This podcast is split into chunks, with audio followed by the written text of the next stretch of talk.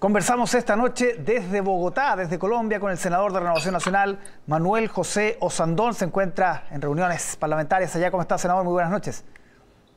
Hola, buenas noches. ¿Usted respalda o no respalda al alcalde Carter en esta ofensiva, la demolición de casas narco y también el enfrentamiento que ha tenido tanto con el gobierno como con la fiscalía? ¿Qué piensa de todo este episodio? Mira, yo felicito a Carter porque Carter está haciendo una medida comunicacional que lo que hace es exponer el tema y la gravedad de lo que estamos viviendo. El demoler una casa narco eh, no tiene ninguna importancia. lo, que están haciendo policialmente no sirve mucho. Pero sí, por ejemplo, él lo que está mostrando es que el gobierno no actúa y que nosotros de una vez por todas tenemos que recuperar la calle. ¿Qué está haciendo? Poniendo al tapete eh, la gravedad de este problema. Porque yo creo que este gobierno no entiende que esto ya no es un problema, es una emergencia nacional. Esto ya sobrepasó todo. Entonces, de las cosas que nosotros tenemos que plantearnos es cómo entre todos vamos a enfrentar este, este problema.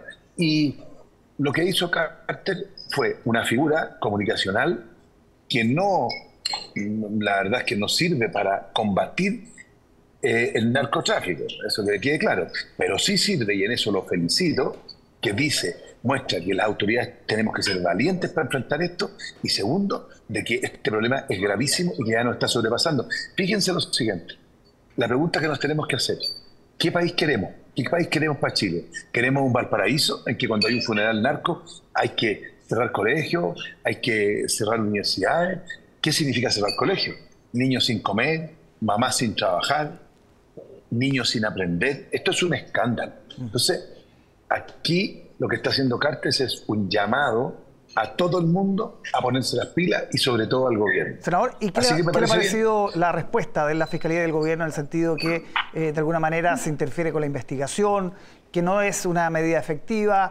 Eh, otros han dicho, ¿qué vamos a sacar con esto? Que todos los alcaldes salgan a demoler casas narcos. ¿Qué piensa de esa respuesta que se ha dado a esta acción del alcalde Carter? Es que no entienden lo que está haciendo Carter. Si Carter lo que está haciendo es visualizar un problema. Claramente, mira, habría que demoler miles de casas. Yo, no yo como alcalde y como senador, yo te digo que yo mismo te puedo mostrar cuáles son las casas narcos. No necesito ningún informe de la Fiscalía. Y todo el mundo lo sabe. El problema es qué cultura estamos viviendo, qué país queremos vivir. Y en eso, el fiscal se fue por el lado administrativo. No entender. Mira, hay cosas que son muy importantes todas las leyes y todas las acciones que hagamos, si no recuperamos la calle, si no recuperamos la calle, con las policías esto no sirve de nada. Y para eso, por ejemplo, el fiscal, eh, la Fiscalía en Santiago tiene una unidad que es fragancia. Eso significa que cualquier carabinero que dispara es automáticamente imputado. Entonces, pasa lo que dijo la viuda del último carabinero muerto. Miren, no queremos hacer nada porque tenemos miedo de lo que nos pase.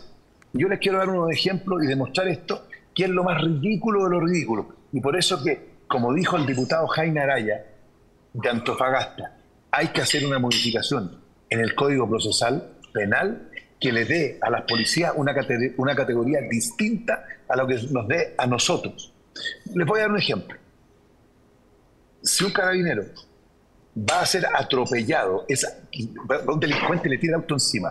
Si el carabinero al defenderse lo dispara y le pega en el pecho, es legítima defensa. Pero si el carabinero salta hacia un lado y le pega por el costado al delincuente, puede ser procesado por asesinato. Así de claro. Si un carabinero o un policía de investigación se mete en un procedimiento están asaltando una tienda, un supermercado, meta balazos, cae una persona muerta y un delincuente sale arrancando, ellos no le pueden disparar. Y si le llegan a pegar un balazo por la espalda, los van a acusar de asesinato. Entonces así, por supuesto, que estamos en la indefensión más salvaje.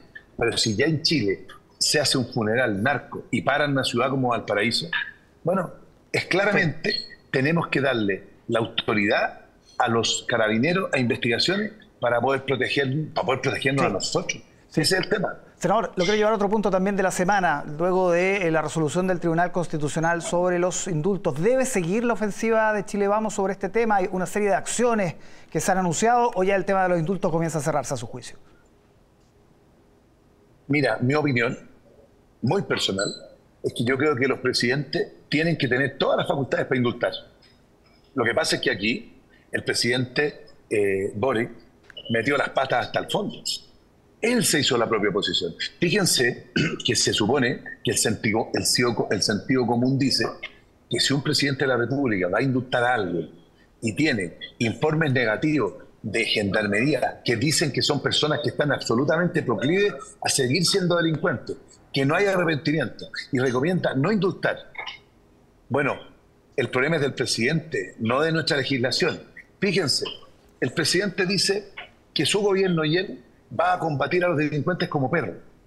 Pero, pero, miren, muere un carabinero hace un par de días atropellado.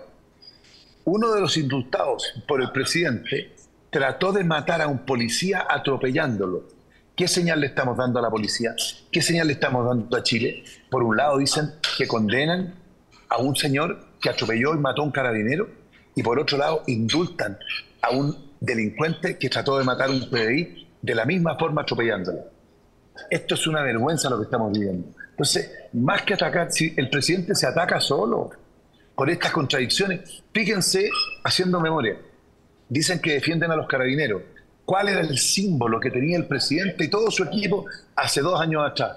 El Matapaco, pues. ¿No se acuerdan del Matapaco? Tenían hasta poleras del Matapaco. Y ahora que están en el gobierno, dicen que van a apoyar a carabineros, pero indultan a los delincuentes. Mm. Si no recuperamos la calle. Y eso es lo que trató de demostrar el señor Carter. No una medida que sirva para combatir el narcotráfico. Eso no es así. Yo haría, por ejemplo, otras cosas construiría una cárcel especial, una cárcel de alta seguridad para los narcotraficantes y el crimen organizado, aislados como lo hacen en Europa, aislados completamente. Porque ustedes saben que los narcotraficantes son como los hongos, se pegan. Si ustedes los meten a una cárcel común, terminan todos metidos en el narcotráfico.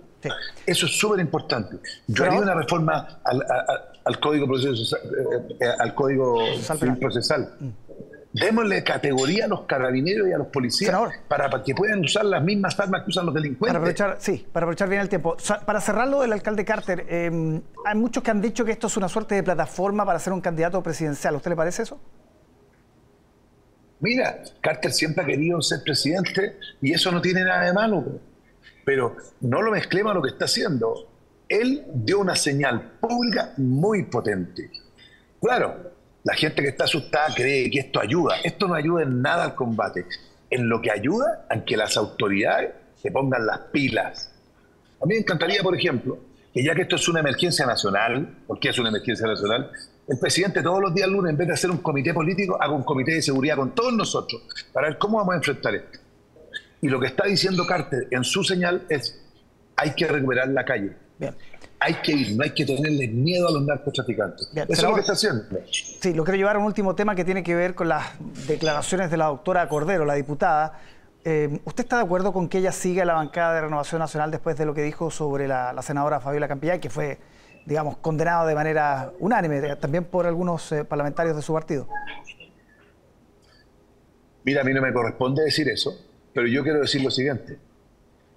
Eh, hay un mínimo de humanidad, misericordia, cariño. Yo le tengo mucho cariño a la senadora Campillay. Y quiero decir que eh, el decir que ve o no ve es una estupidez que no tiene nombre. Yo lo que le recomendaría a la doctora Cordero es que cuando uno mete las patas de esa forma, pida disculpas, pida disculpas. Por su, si aquí, que vea o no vea, una persona que tiene la cara deformada, que, que, que, que ha sufrido horrores, que quedó discapacitada, no, no me parece. Me parece una falta de humanidad tremenda. Que siga o no siga en, eh, en, ¿cómo se llama? En un comité. A mí, me hubiera a mí me hubiera gustado, en una a mí me hubiera gustado, y lo digo públicamente, que los diputados de Renovación Nacional, mi partido, hubieran condenado oficialmente con mucha fuerza esto, porque nos avergüenza a todos. Así de claro. ¿Faltó más eh, énfasis por parte de los diputados respecto a estas declaraciones, diputado RN? Por supuesto. Por supuesto, es que es muy grave. Mira, si aquí hay cosas que son humanas, que, que, que, que no, no, no, son ni de izquierda ni de derecha, perdónenme. O sea, el tema de una persona que quedó así, con esa discapacidad, yo no ni siquiera me estoy metiendo en el juicio de lo que haya pasado. Lo que le pasó a ese ser humano, cómo le cambió la vida, el sufrimiento para él y su, para él y su familia, y que alguien venga a cuestionar si ve o no ve, otro señor dice traiga un certificado médico, por eso que la gente después no, no confía en nosotros los políticos. Tengamos un mínimo de dignidad, un mínimo de dignidad y un mínimo de respeto hacia el sufrimiento de, la, de las otras personas, indistintamente de lo que piensen ni el partido político sea. Para mí, toda la solidaridad con la senadora Campillay. Bien, senador Sandón, muchísimas gracias por conversar con nosotros esta noche desde Colombia. Que tenga buen viaje, nos vemos. Buenas noches, gracias.